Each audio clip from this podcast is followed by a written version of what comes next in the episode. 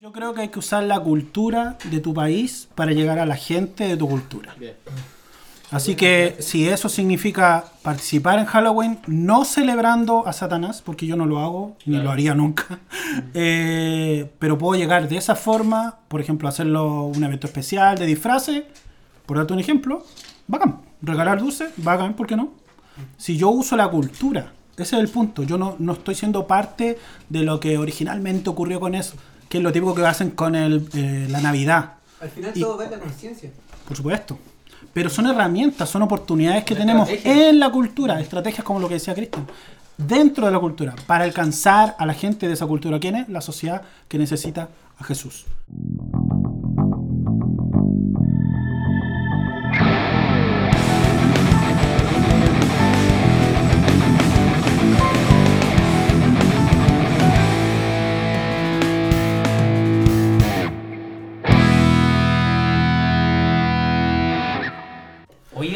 Claudio, bueno, siguiendo con, con la pauta, bueno, entre comillas pauta, pero es lo que habíamos hablado.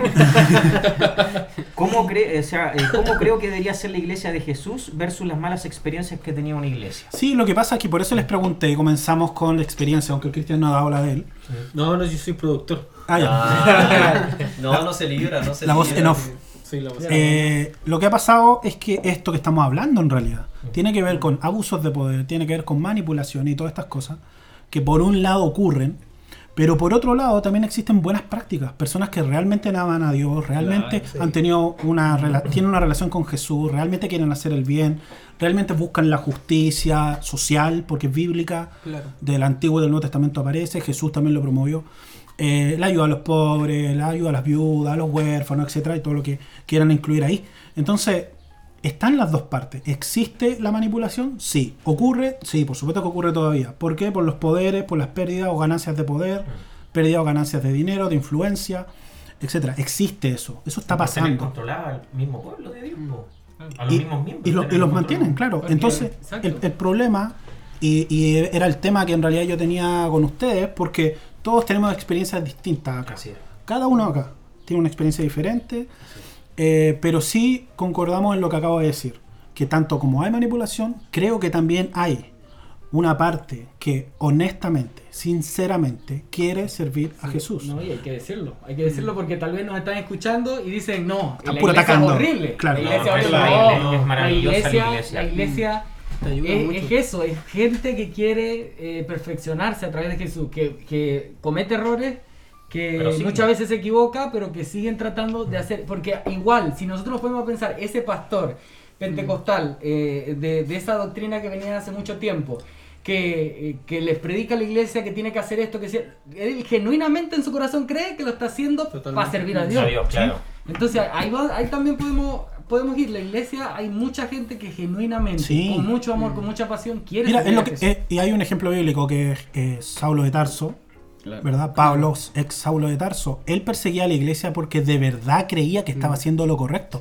De verdad creía que los cristianos eran alborotadores. De verdad creía que estaban yendo en contra de los principios tradicionales de la iglesia de aquella época. Entonces lo estaba haciendo sinceramente. Él de verdad pensaba que lo estaba haciendo lo correcto. Al perseguir a la iglesia, al buscar a los cristianos, al meterlos presos, incluso se habla de asesinatos en la historia. Pero eh, eh, eh, a pesar de eso, él tuvo un encuentro y se dio cuenta que estaba equivocado. Entonces yo sí creo que hay líderes, organizaciones religiosas que están haciendo cosas sinceramente equivocados. Como hay otros que lo están haciendo a, a sabiendas, que lo están haciendo porque han visto ahí un beneficio, que no puedo negar que sí existe ese beneficio. Yo, y, y se lo he comentado a usted, en algún punto de mi vida fui parte de ese beneficio. ¿Cachai? De estar arriba y tener los beneficios de que eres líder. De que la gente te, te- bueno, la gente te, te da beneficios. Claro. Y estamos hablando de beneficio económico, beneficio de que cada uno tiene a lo mejor alguna entrada a cierto círculo y, y a través de esa persona puede llegar a este círculo. Me encantó la serie que me recomendaste, hoy ya en la casi tercera temporada, que es de los Greenleaf, que está en Netflix, la recomiendo para que la vean. Obviamente está más orientada y más situada en un contexto de una iglesia, de mega iglesia estadounidense, eh, de miles de personas, no en los contextos quizás en los que nosotros hemos participado, que no son tan grandes. Eh, pero explota, explora toda esa área ¿verdad? Eh, de abusos, de abusos de poder, lamentablemente abusos de poder, abusos de, de confianza de la misma gente que es parte de una iglesia, de los miembros que, que se someten, entre comillas lo digo acá, porque lamentablemente muchos liderazgos abusan de eso. Pero también está la otra parte, que creo que los que estamos aquí lo creemos, Claro. en una iglesia honesta, sin prejuicios, Y- que no juicia a la gente y que demuestre el amor de Cristo. Fabián. Eh, yo creo que ese es un punto bastante importante porque aquí podemos ver dos partes entre la- los cristianos que son de corazón y la gente que es religiosa. Yo pienso que ahí de la- los cristianos que somos de corazón podemos dar un impacto genuino en las personas y ahí podemos diferenciarnos entre la gente que que también va a la iglesia, pero es religiosa, a la gente que también va a la iglesia, pero de verdad ama a Cristo en su corazón. Y yo creo que sus actos ayudan a, re- a derribar muchos prejuicios que tienen las personas de la De la de claro, de la, de la propia iglesia, como por ejemplo que son todos fanáticos, eh, Mm. solamente buscan su interés propio, simplemente eh, ellos, eh, no sé, el pastor les roba dinero, y son prejuicios que hoy en día, eh, de los cuales se habla poco, pero que en la sociedad están implantados muy fuerte. Entonces yo siento que ahí está como esas dos partes, de que la gente tiene que aprender a diferenciar entre un cristiano de corazón a una persona que simplemente va a la iglesia. Yo creo que la principal diferencia de estos dos tipos de, de cristianos eh, está en sus actos, está en sus frutos, lo que demuestra. Y, Eso es lo que vale, de hecho. y eso de hecho es lo que vale. Y las personas tienen que también eh, darse cuenta de que no porque la persona va a una iglesia eh, significa que va a ser santa, va a ser, eh, no va a Perfecto. tener errores, va- porque muchas veces se encasillan a las personas que van a la iglesia, se encasillan en eso como de perfección. Sí, el problema, Fabián, ahí es que ha sido error de la misma iglesia, Mm. y hablo en general ahora, Claro. Evangélica, que le ha presentado una imagen a la sociedad de una iglesia eh, moralista, que tiene como un, un- un deber moralista, de moralizar a la sociedad, cuando lo, lo único que puede cambiar el corazón de las personas es Jesús. Mm. Así Fin. No en la iglesia. Es más, me tomo tus palabras cuando, Dale, cuando tú decías en los podcasts anteriores que Jesucristo es amigo de pecadores, se consideraba así. Sí. Con, e- con ellos interactuaba. Y es más porque, ah, voy a la palabra que decía tú, hablabas de los prejuicios. O sea, el, el eje central es que cada líder de cada iglesia sea imitador de Cristo. Muchas veces me encasillamos tanto en la religiosidad, pero si vemos a Cristo, o sea, cuando Él, para sanar a un ciego, escupió, puso escupo, puso escupo en el barro y ese escupo ah, se lo puso en, en el ojo al ciego, o sea, Sí. rompió todo tipo de parámetros Jesucristo. O sea, ¿qué más ejemplo Claro. que Él? Y muchas veces uno está metido en la religiosidad, que estén perfectamente las sillas directamente ordenadas, que esté todo perfectamente hecho, pero si nos vamos al mismo ejemplo, cuando los amigos del paralítico tuvieron que romper el techo para, para que fuese sanado, o sea, Mm. Jesucristo Me- me gusta- todo tipo de esquema. Me, me encanta eso que dice Hugo porque me abre una pregunta que me gustaría que pudiéramos hablarla. Ya que hablamos de religiosidad o de tradicionalismo, ¿a qué nos referimos con eso? Eh, para mí, muy personalmente, la, esa religiosidad es cuando, el, eh, y así yo lo, lo he definido, eh, la religiosidad es cuando el hombre se esfuerza para a, eh, alcanzar a Dios. Entonces, cuando hablamos religión, para mí, muy personal, es cuando estamos esforzándonos nosotros para alcanzarlo. Y cuando hablamos de relación, que es lo que debería te- eh, primar en la iglesia, es lo que debería ser lo más importante, la relación que nosotros tenemos con Dios. Y no la manera en que nosotros hacemos ciertos rituales, ciertos ciertos hechos. Por ejemplo, eh, para que caiga la unción hay que imponer manos. Para mí me, parece un ritual, por ejemplo. Hay una religiosidad detrás de esa forma de, de impartir, de impartir eh, bendición. Entonces, hay ciertos rituales que tiene la iglesia evangélica que la han hecho Vacas a sagradas. que través de los años, claro. Hay muchas vacas sagradas. A través de los años la, la iglesia la- las ha creado. Las ha creado poco a poco. Tanto así de que cómo tiene que comportarse el pastor, cómo se tienen que comportar los líderes, cómo la persona puede subir al púlpito o al escenario. O sea, de qué manera. Cómo tiene eh, que vestirse. eh, Cómo tiene que Eso. vestirse. en ¿Cuál debe ser su vida debajo para poder estar arriba? Claro, eh, o sea, Mm, ¿cómo, cómo tiene que ser, mucho. cómo te tenés que mostrar a los demás para poder estar ahí arriba? O sea, todas estas cuestiones de religiosidad eh, eh, es, lo que muchas veces es lo que hace tropezar a las personas. Sí. Nacho. Mira, lo que pasa concuerdo con lo que dice Andrés. Hay otras cosas que también es importante tomar, que la religiosidad le ha hecho mal a la iglesia. ¿Ya? Y, esto tiene que ver de cómo es eh, los criterios o qué es lo que tiene que ver dentro de la iglesia o qué es lo que está produciendo la iglesia. Preceptos, creo que ese es el significado correcto de los preceptos, como por ejemplo, cómo se debe vestir una persona. Eso aleja eso es religiosidad.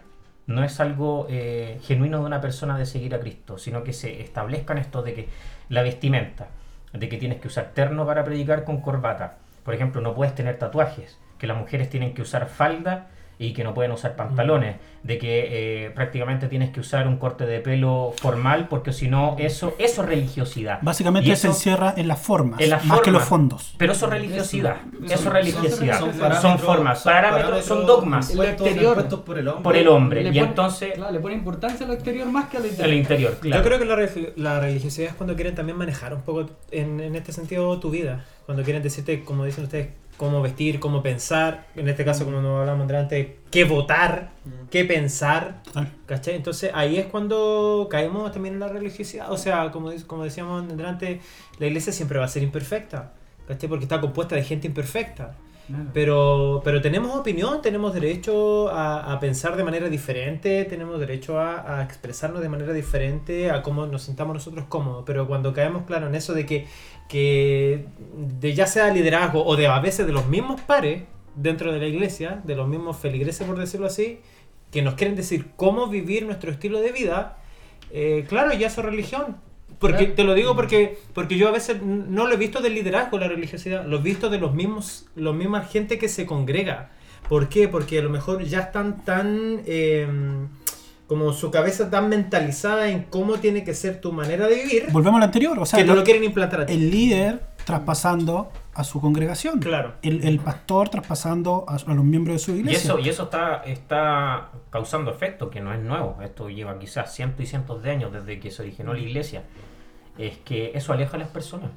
Sí. La religiosidad está apartando a las personas de la iglesia por cosas tan burdas, cosas, disculpen, no quiero usar un lenguaje tan, tan fuerte, pero cosas tan estúpidas. O sea, de que tú eh, en cualquier iglesia, si tú vas, una mujer va con pantalones y que la miren feo dentro de la iglesia, esa religiosidad, ¿qué termina produciendo en ese nuevo miembro, en esa nueva alma? Que se vaya, porque prima la religiosidad, lo externo, no lo interno. Y al que- final, y esas cosas no deberían influir. Yo creo que al fin y al cabo es lo que dice Andrés, es la relación.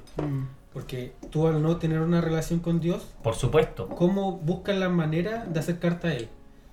A, eh, a cambio de hacer cosas. Entonces, ¿cuáles son estas cosas que tengo que hacer? Me visto así, hablo así, hago esto, no hago esto, no hago esto, no hago esto. Entonces, cambio todas estas cosas que tengo que hacer, las cambio en vez de una relación. Sí. Me gusta, Entonces, me, gu- me gusta cómo Jesús lo muestra en Mateo 23 cuando habla de los religiosos. Por eso se los menciono. Los voy a dar como un, un poquito de, de contexto acá. Él se refiere a los religiosos de su tiempo, que eran los fariseos, que eran los estudiosos de la ley. Esto no caía para todos, porque sí hubo fariseos que se convirtieron al cristianismo. Pero por lo menos los que atacaban a Jesús, eh, yo extracté algunos versículos de acá, fariseísmo, poder y control. Mateo 23.4 dice, aplastan a la gente bajo el peso de exigencias religiosas insoportables Eso, po, eso es lo insoportable. y jamás mueven un dedo para aligerar la carga. Eh, 23.7 Les encanta recibir saludos respetuosos cuando caminan por las plazas y que los llamen eh, rabí o maestro. 23.13 Pues les cierran la puerta del reino del cielo en la cara a la gente. Ustedes no entrarán ni tampoco dejan que los demás entren. Nuevamente lo que estamos hablando. La religiosidad. 23.15 Pues cruzan tierra y mar para ganar un solo seguidor y luego lo convierten en un hijo del infierno, dos veces peor que ustedes mismos. Es tajante. Esos son los religiosos. Es que volvemos perdón, a lo que decíamos al principio acerca de los círculos.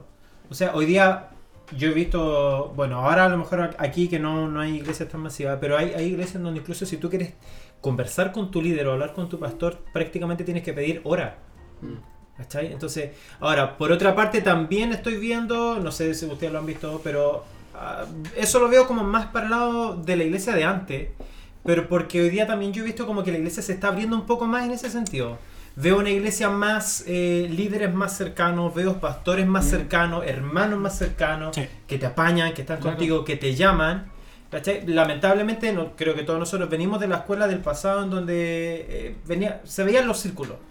Pero siento también al mismo tiempo que gracias a Dios esos días esos paradigmas como que se están abriendo, se, Se, están se han, rompiendo. se- se han generado más delegaciones también. Sí. pues. Se- Esa es la, esa es la buena noticia. Sí. Sí, Esa es la sí. buena noticia. Que esos líderes que están, que vemos esas iglesias contemporáneas. Y una ¿verdad? iglesia heterogénea. Que esos mismos líderes pasaron lo mismo que nosotros hemos pasado y ellos decidieron hacer el cambio.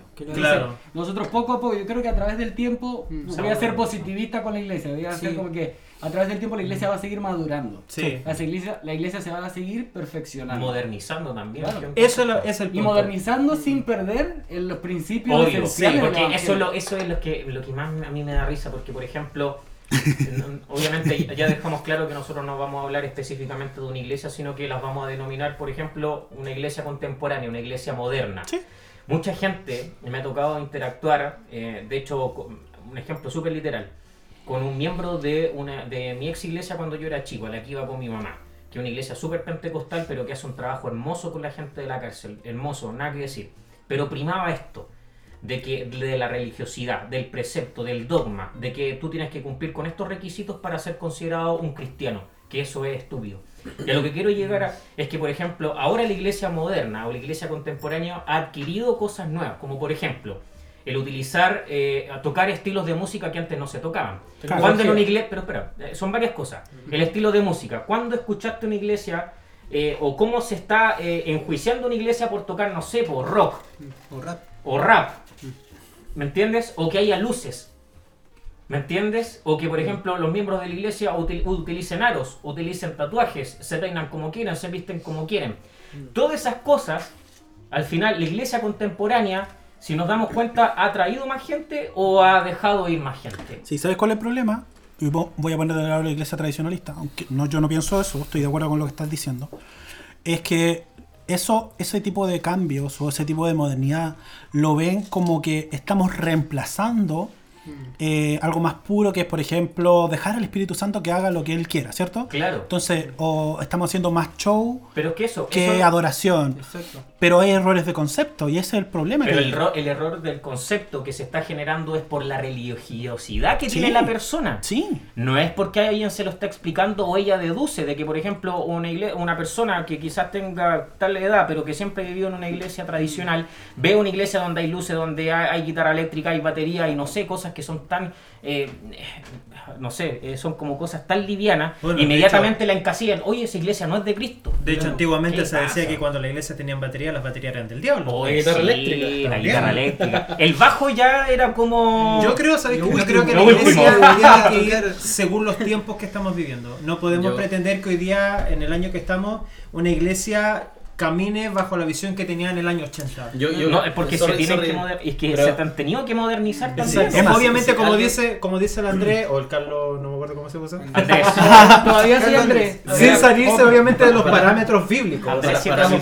personas- para las Claro. personas, para las personas que no estén de acuerdo con eso, es porque yo siento que no están de acuerdo con rendir la excelencia necesaria para, para por el trabajo por el cual se está haciendo.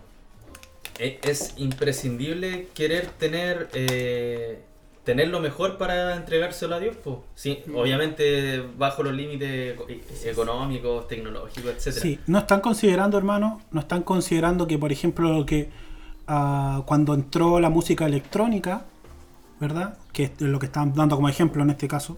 Es que es lo que está sonando hoy en día. Claro, antes, eh, no sé, eso fue, no sé, en los 80 o el año que haya sido. Antes, en los 50, eso, hubiese- eso era demoníaco, ¿cierto? Claro. Pero lo que ocurrió ya en los 50, para los que eran de los 20, Claro. lo de los 50 Éramos. ya era demoníaco también. Uy, sí. Y etcétera, sigue hacia atrás, sigue hacia atrás, sigue hacia atrás. El solo hecho de haber metido música, por ejemplo, eh, etcétera. Tú puedes seguir sumando todos los casos. Y es que la ¿En la sociedad va avanzando. ¿Ah? ¿La iglesia primitiva entra ahí también? ¿O, eh, o estoy utilizando un concepto que no ver? No, sí está bien. El- mi punto era que si tú sigues hacia atrás en las épocas, en la sociedad, el, el desarrollo humano es, es evidente. Siempre va cambiando. Y la iglesia también Sí. tiene que cambiar. Y, Obviamente. y Dios nos dio esa adaptar. capacidad de desarrollar Claro. la sociedad para bien. De hecho, deberíamos ser pioneros en el cambio. La Imagínate. iglesia debería ser De hecho, en el cambio. Partiendo Sí. por ti. Partiendo por mí que tengo que cambiar estos equipos. Pero ¿sabéis qué Ya, creo yo? vamos, Que- vamos a hacer una ofrenda de amor. Mira, ¿sabes? Tirándome Creo yo que la pandemia eh, igual dio como un punto de inicio en Totalmente. esto. ¿Sabes por qué? Porque nunca la iglesia se había eh, No, hermano, estás tan abierta a las conexiones ponte tú, de internet. Ahora más que nunca la iglesia está abierta a conexiones de internet. De hecho, el otro día me dio risa algo que dijo un pastor que decía que cuando, cuando nació Facebook, predicaban contra Facebook, de que hermano no se conecten a Facebook. Y ahora usan Ahora Facebook. todo Y ahora están todos llamando a que se conecten a Facebook. online. Entonces, No les queda otra. Entonces, adaptarse. al- yo siento que a la iglesia antigua le da miedo el cambio, que es porque o le da miedo la palabra estrategia. Claro, es que Porque uno tiene que ser hacían. estratégico. Jesús, o sea, en la Biblia sale de que uno tiene que ser astuto como la serpiente. Pero jamás a nosotros se nos ha enseñado que seamos astutos. Mm. ¿Alguno de ustedes alguna vez alguien, un pastor le, le, le dijo ser astuto como la serpiente? No. Nadie. Porque Entonces, satanizamos el concepto de serpiente. serpiente. Entonces, ser astuto astuto, también. ser astuto, una iglesia astuta. Porque la serpiente era astuta más que todos los animales del huerto. Exactamente. Entonces, una iglesia astuta, una iglesia, como se dice popularmente, relevante, que está pensando en lo que necesita la persona, está pensando en cómo llamar la atención de esta persona. Claro. Por ejemplo, yo tenía muchos compañeros, muchos amigos. Y si yo le preguntaba, oye, ¿mi iglesia te parece atractiva a ti? Ellos me decían, no. Mira cómo se visten, mira cómo hablan. Entonces, ¿cómo yo puedo llegar a un amigo si no tengo una iglesia relevante para él o que le llame la atención? Entonces, Mm. yo creo que todo va en la estrategia. Tenemos que ser estratégicos. Y este ¿Cómo, con- cómo eh, ganamos gente si al final es, es Claro, el fondo? claro. El ganar algo. concepto incluso- si la iglesia es hacia adentro o hacia afuera. Mm. Sí. Sí. Incluso Y es para afuera. 100%. Debe ser Siempre, siempre. Sí. Incluso el mismo apóstol Pablo nos da un- una demostración de esto cuando va a, a Grecia. Sí, gracias. Qué ungido. ah. Eh, cuando Viniste llorando. Ah, El único que anotó.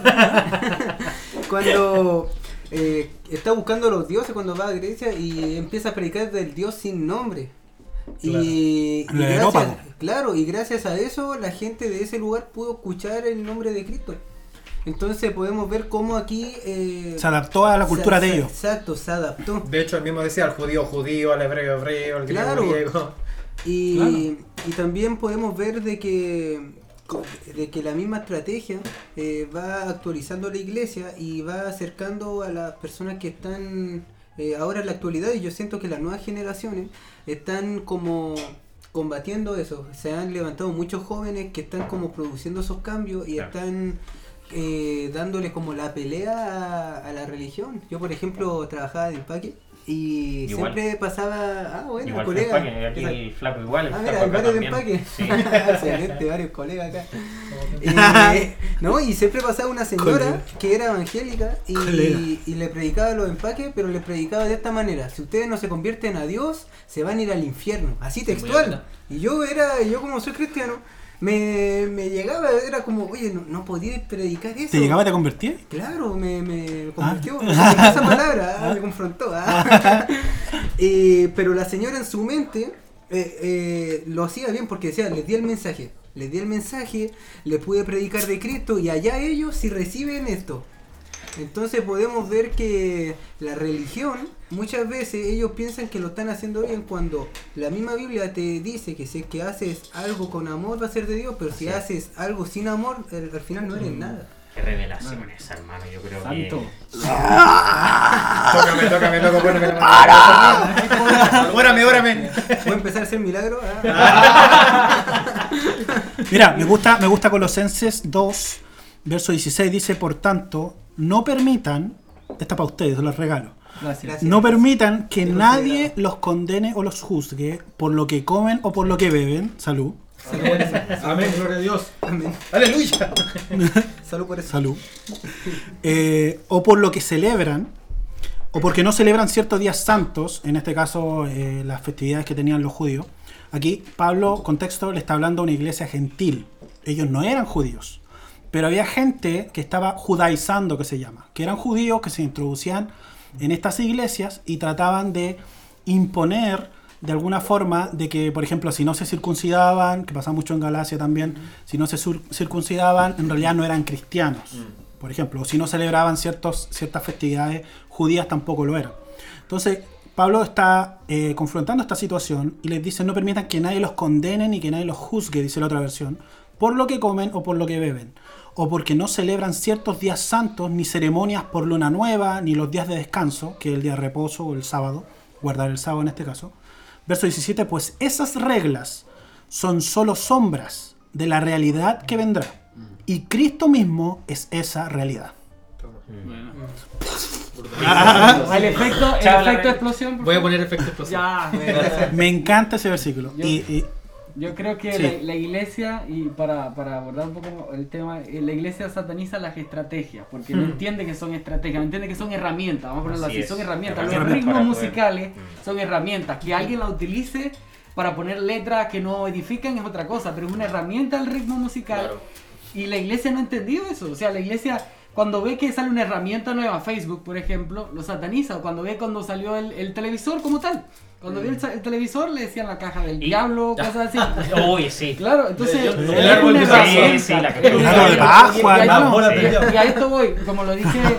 Como lo dije hace poco, que no, que a veces eh, eh, creen que la unción solamente baja a imponer manos. Yo quiero aclarar, yo he impuesto manos. Yo no, yo no digo que no, no baja la unción así, pero es una forma. hay, es una forma, no es la Claro. única forma, no es la Exacto. norma. No es la norma. Hay ¿Sabes que darle esa libertad para entender las herramientas que podemos utilizar, como las redes sociales, como esto que estamos haciendo el día de hoy, y que la iglesia tome esa, sea pionera, como lo dijo Cristian. Cristian, seamos pioneros. Oye, ¿sabes qué? A mí me, me da mucha... Le iba a decir Carlos. Carlos, como lo dijo José, como le- Carlos Rodríguez. como le dijo el, el Puma Rodríguez, eh, a mí me llama la atención porque eh, muchas veces eh, la misma religión ha causado esto de que hay cosas de que son de Dios y cosas que no son de Dios. ¿Con qué moral? O bíblicamente, o bíblicamente, ¿dónde aparece de que no sé, po, eh, qué estilo musical es el del Señor o qué estilo musical no es del Señor? O qué estrategia es del Señor o qué estrategia no es del Señor. O qué, no sé, qué red social, o si es que alguna red social es, es de Dios o no es de Dios. Entonces, es muy, de repente, da hasta rabia, porque por ejemplo, ya, pero, pero Tinder es del Jesús. ¿Ah? No, porque, pero, pero ¿cuál es el fin? ¿Cuál es el fin de Tinder? ¿Cuál es el fin? Ah, Es importante saber cuál es el fin ¿cuál de es la el fin? herramienta. ¿Cuál es el fin de la herramienta? Pero por ejemplo, Aleja el pastor en Badú. mira los hermanos vamos usando esa plataforma. Porque el cuchillo es para cortar, pero algunos lo utilizan Sí. para quitar vida y otros Y- para hacer comida. Imagínate, Claro. las mismas- los mismos líderes bueno, o los mismos bueno. pastores que dicen que esto no es de Dios, ¿de dónde sacan ellos con decir de que no son de Dios? La, la Biblia, ¿dónde, ¿dónde dice de que Facebook no es de Dios? ¿O qué estilo? No sé. eh, Yo he escuchado hasta metal cristiano, imagínate, y nosotros Ah, tenemos, escúchame, déjenme terminar. Sí, sí. Hemos, yo he escuchado hasta metal cristiano, cuando la gente asocia el metal como a un estilo de música satánico. Claro. O Pero- algo violento. O, al- o violencia. Así es. Pero si tú escuchas el metal con textos eh, cristianos, evangelizadores, es precioso. Entonces cuando llegan y, y inmediatamente eh, volvemos a lo mismo, a la religiosidad. No, hermano, Pero, ¿sabes ¿qué lo de Dios? Llegáis, llegáis le con esa herramienta al joven, a gente, hermano. a gente que no puede llegarle con las otras. Pero eso es una estrategia. Claro. Ahí usamos De una hecho- estrategia. El exponente Brian Head Welch, no sé si lo conocen. Buen inglés, flaco. Oye, a ver, de nuevo, de nuevo, de nuevo. Brian. El Brian. Brian El Brian. Brian Head Welch, que Ah, es el el, de- el ex bajista de Korn. Korn, ah, Korn es una banda Sí, sí, sí. nu metal o metal, no, no sé cuál es el estilo, Ese. pero era eh, estilo así súper cuático, o sea, Sí. la Sí. canción explícita, vocabulario grosero, o sea, Vulgar. Claro. Eh, y la cosa es que el compadre tiene un testimonio súper fuerte porque eh, él se volvió a Cristo, o sea, eh, conoció a Cristo, eh, se, se convirtió y pasaba de que a, a él lo que más le impactó fue de que su hija Lo cantaba las canciones de la banda a la cual él participaba. Entonces, que la niña hablara canciones de la cintura para abajo, que eso igual, obviamente, siendo sexo- cristiano o no, Eh, eso, eso ya es algo fuera de lo común, Sí. ¿cachai? Claro. Eso le hizo ruido a él y, y conoció a esta nueva cultura, a este nuevo evangelio. Es una historia súper... Y él hace Ah, y claro, y, y él, eh, a eso quería llegar, se, se me había ido la idea, gracias. Eh, y él hace música cristiana, pero de estilo metal. De hecho, le invitan a varias conferencias y tiene. Sí, no, sí, lo han in- in- invitado en Enciende, creo que se llama la- el evento. que es donde está mm, eh, parte de la banda de En Espíritu y en Verdad. Hay, hay unos predicadores gringos. No, el gallo-. Al gallo final, sí, en- con todos los ejemplos que hemos dado, nos damos cuenta de que eso, la propia gente, incluidos nosotros quizá en algún momento que hemos Sí. encasillado el cristianismo a Dios, cuando realmente Dios es todo. O incluso podemos llevarlo a un ejemplo que es mundialmente celebrado, la Navidad. Hoy en día hay gente, y lo lamento por las personas, No, hermano, mejor yo si toco a alguien que está escuchando en ¿Está este en momento que no lo No celebra. me toqué el viejito Pascuero. Pero no, hay personas que no celebran la Navidad. Yo todavía no le digo a mi hijo que es mentira. No, espérate, y hay personas que no celebran la Navidad porque creen que se adora al árbol. Ah, claro. Oye, Yo lo he Ah, escuchado muchas Hablando, veces. Hablando de claro, celebridades, claro. ¿qué, ¿qué opinan de Halloween algunos? Chan. Hermano, pero Oye, chan, chan. Porque Hay yo, que yo ganar la escuchado, yo he pauta, escuchado hay dualidades al respecto de eso. Sí, igual. A ver, dale. ¿Me cocino? Dale, Ya, cocínate. ya, ya. Tírate al horno. No, ¿Ya, ya me conocen que me cocino? yo, no celebro, yo no celebro Halloween, yo celebro el día de la iglesia evangélica. Acá en Chile, po. Yo creo, Dale, Claudio. yo creo que hay que usar la cultura de tu país para llegar a la gente de tu cultura. Bien. Así que si eso significa participar en Halloween, no celebrando a Satanás, porque yo no lo hago, ni Claro. lo haría nunca, eh, pero puedo llegar de esa forma, por ejemplo, hacerlo un evento especial de disfraces, por darte un ejemplo, bacán. Regalar luces, bacán, ¿por qué no? Si yo uso la cultura, ese es el punto, yo no, no estoy siendo parte de lo que originalmente ocurrió con eso, que es lo típico que hacen con el, eh, la Navidad. Al final Y- todo va en la conciencia. Por supuesto. Pero son herramientas, son oportunidades que tenemos en la cultura, estrategias como lo que decía Cristian, dentro de la cultura, para alcanzar a la gente de esa cultura. ¿Quién es? La sociedad que necesita a Jesús. Así que si eso significa que puedo participar o ir a algún evento de algún amigo y ahí yo puedo ser luz para ellos de alguna forma, bacán. Ya. Vamos a rentar Vamos a predicar a la disco. Ah, ojo, los disfraces solo personajes bíblicos, ¿cachai? Hay que mantener los principios. Moisés, Te metí de Moisés, de Noé, de Arcángel, de Arcángel. Hay que mantener los Claro. principios. De, de una piedra. Te, te disfrazáis de Nabucodonosor, no sé.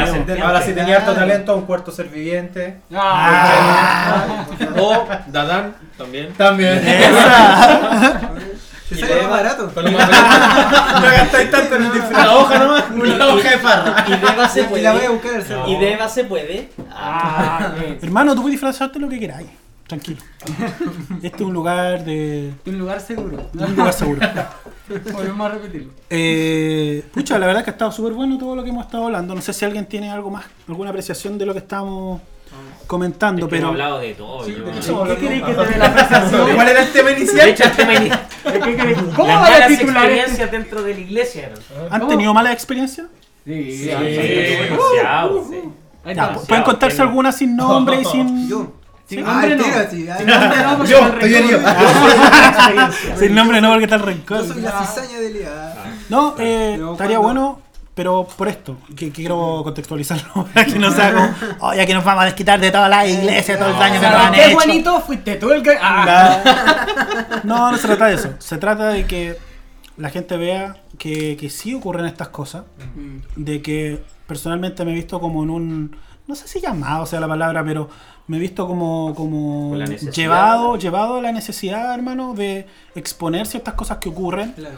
Para que la gente se dé cuenta y para que puedan estar y, y- y en un entorno eh, seguro. no, en un entorno, ¿verdad? Sin prejuicio, del amor, de verdad, del amor de Dios, con gracia. Y estoy hablando de, de todas las comunidades que quieran imaginarse cuando me refiero a esto. Es que son cosas que cualquier cristiano se lo ha cuestionado alguna vez en su vida y el problema es que uno tiene miedo de hablarlo. Exacto. Eso es lo que pasa porque no sabes no sabes cuál va a ser la reacción de las personas al escuchar lo que tú vayas a estar comentando. Entonces, de hecho, yo creo que hasta a mí mismo me, me pasó con ustedes a- al tratar de conversar cier- ciertos temas porque no sabía cómo podrían reaccionar ustedes o, o quizá ustedes también pensaban lo mismo de mí. Pero bueno, las cosas se fueron dando solas y Por eso somos amigos. Lo demás ya es historia. ¿Y hay quien.?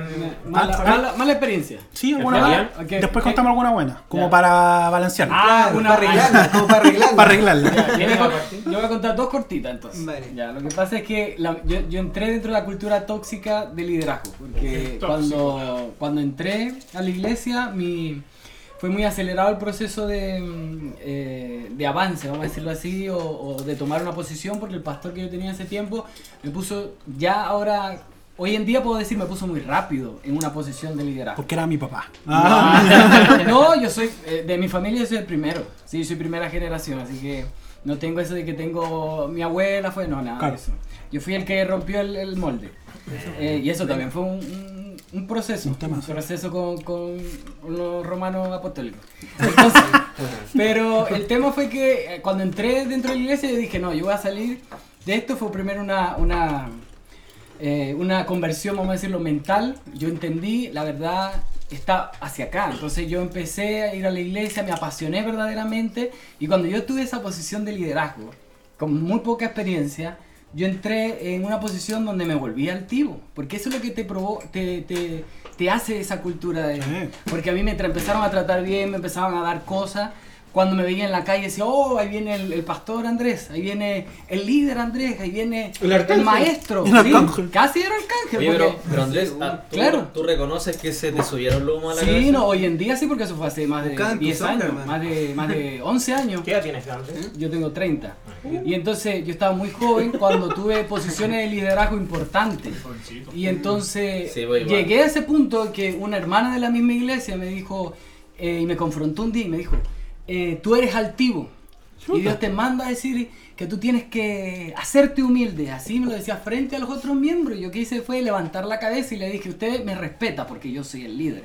Entonces a ese punto Wow. te lleva la cultura Ya, tóxica de liderazgo Claro. porque ah, yo, yo me dejé llevar, me dejé llevar porque todo lo que yo decía era como que respaldado por el cielo y estas cosas, y lo digo desde mi perspectiva. igual, igual obviamente, eh, no justifico tu, tu altanería, pero... Claro, es que no, Pero- es que no es pero justificable. Pero yo- estaba dentro de un sí. círculo que le enseñaban Claro, eso. es que Pero me enseñaron yo eso. que de la manera en cómo te regañó, tampoco fue la más Claro, adecuada. no fue la Ah, más adecuada, Porque pero se cansó. debió, hecho- debió haberlo hecho en el silencio. Pero quizás ahora- se cansó yo- también. se cansó, Sí, esa, pero esa se es la cansó, posición. quizás vio tanta yo después, tanta yo soberbia. entendí, poco a poco el Señor me dio como una cachetada y yo entendí cuando yo vi que pasaba algo similar a otro hermano. Yo vi como el pastor trató al hermano y yo dije, oye, pero es- está siendo muy como que muy altivo y cuando dije eso me acordé lo que dijo la hermana y ahí empezó un proceso de autocrítica yo Wow. inter- internamente yo dije hay algo malo en mí yo tengo que empezar a analizar yo en mismo Chile se ¿Cuál es la- pegarse la cachá.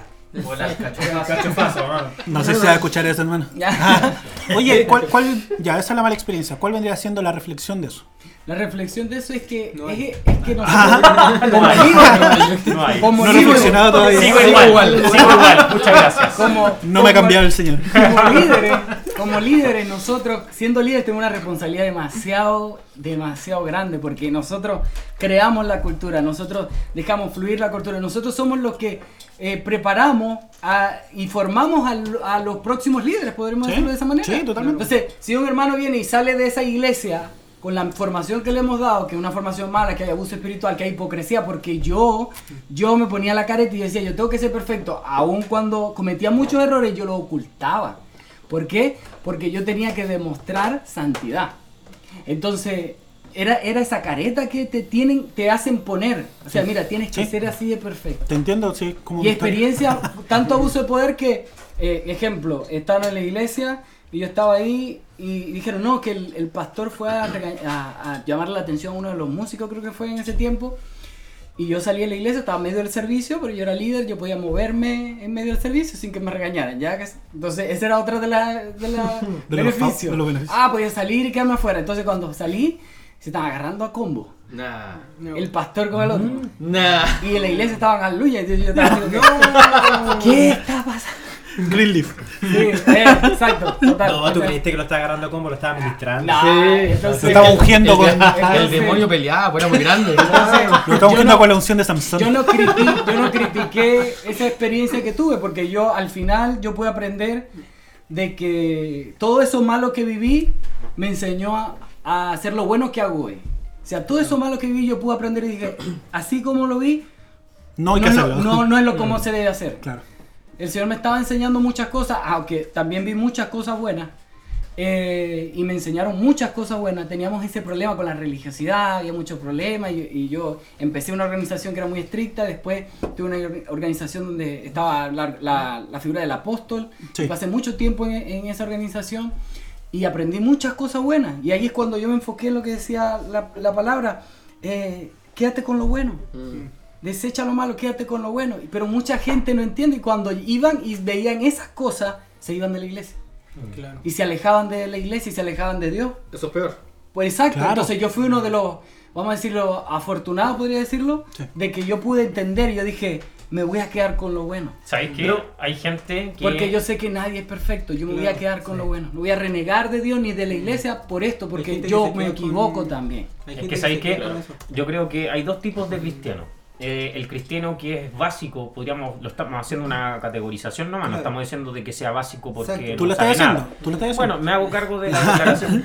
Pero existen dos tipos de cristianos. El cristiano que ante situaciones eh, fome, que, que, son, que pueden acongojar a la persona, que pueden decepcionar, generan una coraza en el cristiano y es capaz de decir, listo, eh, esto no me gustó, esto no me pareció, no va, en con- no, No no va me- conmigo. no va conmigo y creo que esto no es de Dios, pero sigo adelante porque al final mis ojos están en Cristo y por Él eh, avanzo. Y, pero existe otro tipo de cristiano que ante cualquier cosa, por ejemplo, a pesar de que el pastor no lo salude, inmediatamente toma este rencor y se va de la iglesia porque eh, es, es básico. A eso es lo que quiero llegar. Más que Que- básico es como su- niño o bebé. Pero a lo que quiero llegar es que su ojo no está en Cristo, ¿cachai? Y eso no ha pasado, yo por lo menos lo tenemos, eh, tengo no, la convicción desde que, de que mi mamá me haya llevado desde chico a la iglesia, he visto de todo, hermano, de todo, de todo, de todo, hermano, de todo, todo tipo de situaciones. Y gracias a Dios eh, hay algunas cosas que sí me han marcado. Y quiero tomarme del segundo ejemplo, no sé si tú quieres terminar eh, o... No, sí, lo que decía es que eh, para terminar y para que te tomes el segundo de los combos, ¿es el ejemplo? No, no, no, no. Vaya a contar otra de combo. ¿Quién quiere Va a va contar otra de combo a la iglesia. ¿Quién viene? ¿Quién viene? que, eh, eh, nosotros tenemos que, como iglesia, la responsabilidad de, como él lo dice, hay, hay gente que no va a entender, no va a aprender, no va a madurar a los golpes. Porque eso es lo que recibe. Una persona nueva Sí. a veces viene y recibe este tipo de cultura que te da muchos golpes en el crecimiento. Y algunos salen perfectos, crecen, crecen a pesar de toda esa adversidad, pero otros no. Entonces nuestra cultura frente a las personas que llegan a la iglesia, que como, te- como decíamos, la iglesia tiene que ser hacia afuera. O sea, tenemos que tener una cultura que sea para, para compartir a. Jesús. Claro. De hecho, no para poner a Jesús en un pedestal lejísimo de de, todo el de mundo. hecho, Claro. en cuanto de la relación de, relación de la iglesia con las personas nuevas, eh, yo siempre me he propuesto no tener una postura de chaquetero. A mí me carga el perfil de ser chaquetero, de que uno critica por todo, que todo esto está Claro. mal, que esto no corresponde, etcétera. Siempre lo ideal es que tú eh, atraigas a esa persona al fin y al cabo. Es, lo- es lo esencial porque es lo más valioso que nosotros tenemos, tanto como para Dios, ¿cachai? O sea, es algo inigualable para Dios. Así como también mi vida. Entonces, eh, muchas veces también hemos visto que, que dentro de la iglesia se ha visto esta cultura también chaquetera, ¿cachai? De que muchas veces nos basamos en críticas, críticas, críticas. Y, y para eso en esta instancia yo he visto que las cosas que pasamos en común eh, tratamos de darle un- una solución al fin y al cabo. Porque tenemos que hacerlo así, ¿cachai? Ya, entonces, eh, bueno, en conclusión de todo lo que hemos hablado, me gustaría que después podamos tener un siguiente episodio donde todos puedan compartir su experiencia. Me encantaría Claro. escucharles, que todos puedan decir, oye, he tenido estas malas experiencias y estas buenas experiencias. Buenísimo. Quizá podemos verlo en otro episodio, ¿cierto? Sí. Y eh, por lo pronto, creo que al final el, el punto aquí es que amamos la iglesia, porque somos parte de la iglesia también, porque amamos a Jesús y somos el cuerpo eh, de Cristo que es la iglesia. Entonces, nuestra idea con todo esto, y eso es lo que iba a decir delante de lo que comentaba Emma de las críticas, es que hay tipos de crítica.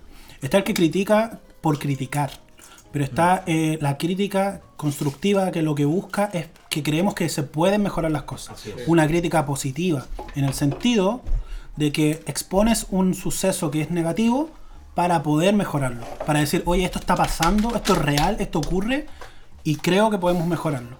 Yo creo que todos podemos contribuir a, contribuir a eso de alguna forma con nuestras experiencias, incluso negativas, usarlas como medio para tomar buenas decisiones en el futuro. Yo he tomado pésimas decisiones en mi vida, pero también eso me ayuda a tomar buenas decisiones en mi presente. A no repetirla.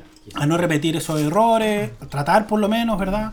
Porque igual nos equivocamos, pero creo que al final todo eso nos ayuda de alguna u otra forma a, ser mejor iglesia, a nosotros ser mejores hijos de Dios, cristianos, ¿verdad?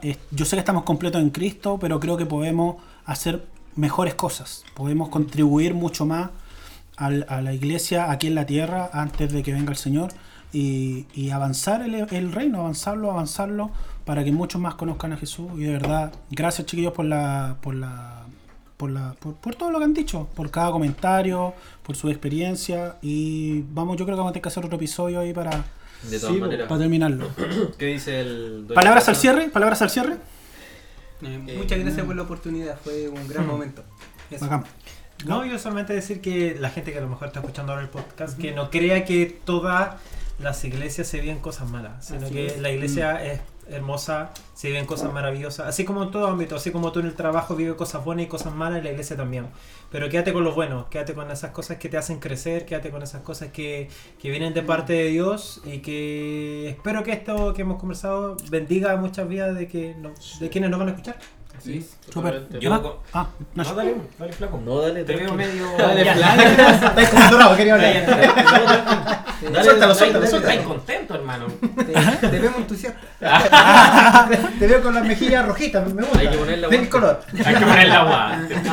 Nacho. No, eh, mira, eh, hay que ser súper honesto. El propósito de este podcast es eh, tocar temas que eh, son controversiales, que en la iglesia no se tocan, quizás por algún, por la religiosidad, por miedo o quizás porque puede provocar que dentro de la iglesia muchas personas se vayan. Pero a la vez también nos sirve eh, para poder identificar de que la iglesia tiene cosas bonitas. ¿Ya? Es mi apreciación, pero también considero que es necesario poder tocar temas que producen cosas malas dentro de la iglesia. Así que, por lo menos, Claro. Por el ejemplo que les daba yo de las críticas constructivas y las destructivas.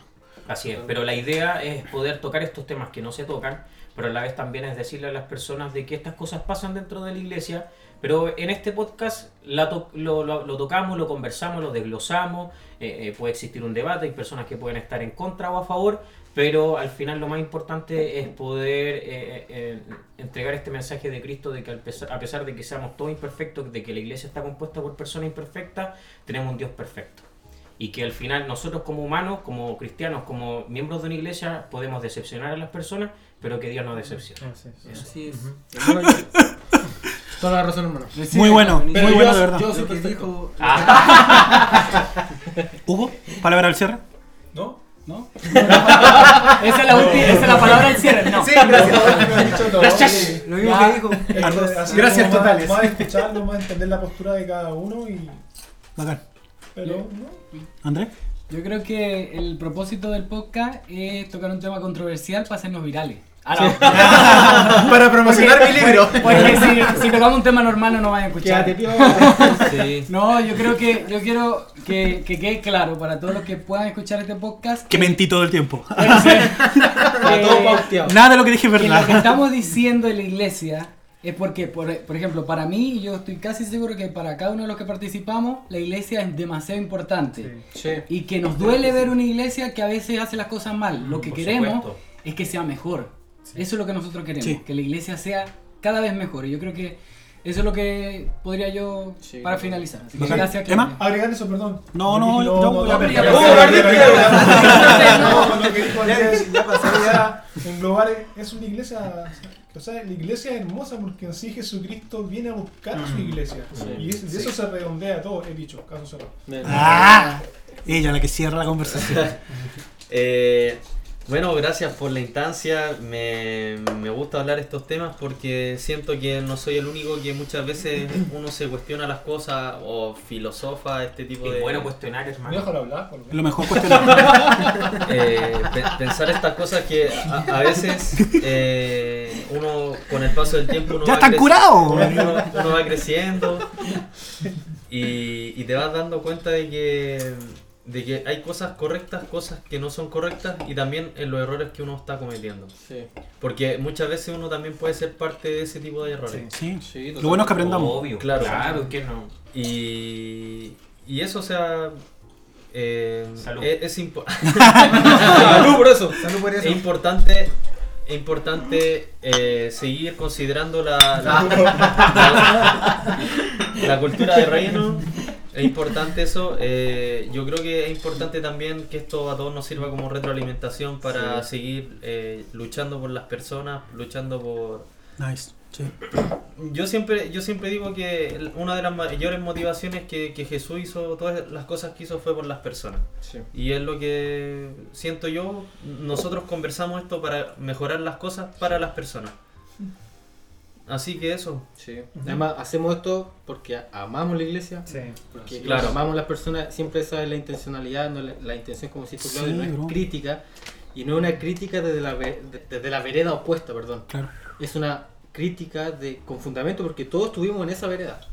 Yo fui prejuicioso, yo fui religioso, yo creo que todos acá pasamos por eso. Entonces, De todos quizás nos queda algo todavía Sí, en alguna área. Y- estamos criticando y está desde, bien, desde- ¿cachai? De afuera. no. Sí. Afuera. Fuimos de ahí y no, quizás quitamos un velo, nos dimos cuenta. Entonces, todo esto lo hacemos porque queremos mejorar la iglesia, no para la gente que está dentro de la iglesia, sino que queremos mejorar la iglesia para la gente que está fuera de la iglesia. Así que, ¿Puedo, puedo decir una cosa súper pequeña? no, Sí. 30, 30 segundos. Hermano, es que tuviste tu oportunidad. Pero hermano, en serio. Yo quiero 15 segundos después. No, pero 14. Cronómetro. Te pongo Ya, mira, escúchame. Eh, no, no nos quedemos con esa mediocridad, que para mí es una mediocridad cuando dicen de que ninguna iglesia es perfecta. Estamos claros, ninguna iglesia es perfecta, eso nadie lo puede refutar, ¿ya? Hasta Entonces, bíblicamente, no, pero espérate. tú. Pero sí, pero mira, espérate. Podemos reconocer de que ninguna iglesia es perfecta, ¿ya? Va a ser un fondo, vale. ¿Ya? Pero nunca nos olvidemos de que nosotros podemos ser el cambio. Y que eso es lo más importante. ¿Ya? Pero no seamos mediocres en decir de que no, ninguna, ninguna iglesia es perfecta y que si la cuestión funciona así, tiene que funcionar así. No. Sí. Nosotros podemos ser el cambio, no nos quedemos con eso. Porque muchas veces los cambios no ocurren en las iglesias porque dicen, bueno, si a la gente no le gusta, ellos saben de que la iglesia es imperfecta y Claro, que estas mm. cosas, no hay ninguna iglesia perfecta. es una excusa. No hay ningún ejemplo de iglesia perfecta. Entonces es como una excusa de que de hecho estanca. A nosotros mismos nos ha estancado a no ser eh, agentes de cambio. Uno se conforma. Así, a no ser conformista. Entonces yo creo que este podcast también Nice. eh, incita a esto, a las personas. A que eh, independiente de que la iglesia sea eh, de todo, lo que usted quiera pensar en su casa, el que nos está escuchando. Pero que al final eh, se me fue la onda. Salud. Que suene, que suene. No, ya lo dije eso. Ya lo dije. Bacán. Bueno, gracias a todos los que nos escuchan. eh, nos escucharon. Va a haber una segunda parte de esto, definitivamente. Quizás vamos a hablar de otras cosas. Quizás. No sé. Vamos a ver qué pasa. Vamos a ver qué sucede porque con estos cabros cualquier cosa puede pasar. Estos fueron los perones y muchas Es el nombre, los perones. Los pera, perones. Eh, gracias chiquillos. Los quiero caleta. los etílicos. Bueno, bueno, bueno. ¡Chao! Chan, chan. Chao, chao. Gracias por escucharnos. No, no pasa en su iglesia que cuando Oye, se extiende eh, mucho tocan el teclado Ya, ¿quién va a pasar la ofrenda? Ah.